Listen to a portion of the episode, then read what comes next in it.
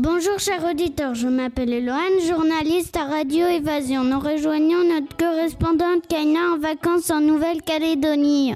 Oui, bonjour Radio Évasion, je me trouve en effet à l'autre bout du monde, à Nouméa. Pouvez-vous préciser où se trouve la Nouvelle-Calédonie? Eh bien, je suis dans l'hémisphère sud. La Nouvelle-Calédonie, que l'on surnomme le Caillou, est un territoire français d'Océanie. Dites-moi, Kaina, quel temps fait-il à Nouméa? Il fait chaud en ce moment car nous nous trouvons dans la saison chaude et humide de mi-novembre à mi-avril où la température moyenne sera de 26 degrés. Y a-t-il une saison fraîche?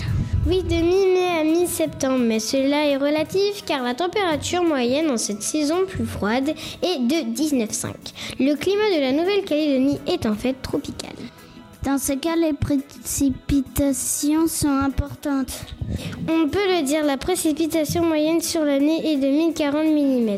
Il pleut plus en été qu'en hiver, mais le principal problème en cette saison est la survenue de cyclones. Parlez-moi des cyclones.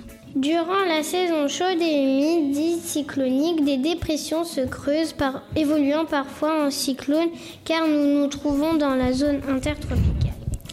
Comment font les habitants de Nouméa? Il existe plusieurs phases d'alerte cyclonique afin que les Nouméens puissent avoir le temps de protéger leurs biens, survivre s'ils ne peuvent pas sortir de chez eux ou pour pouvoir partir le plus vite possible.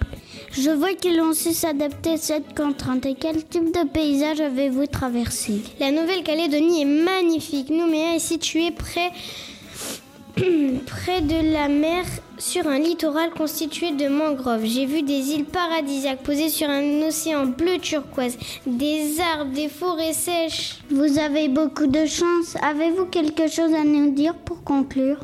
Je peux vous parler de la philosophie locale qui est casse pas la tête ou demain c'est loin, que l'on pourrait traduire par doucement le matin, pas trop vite le soir.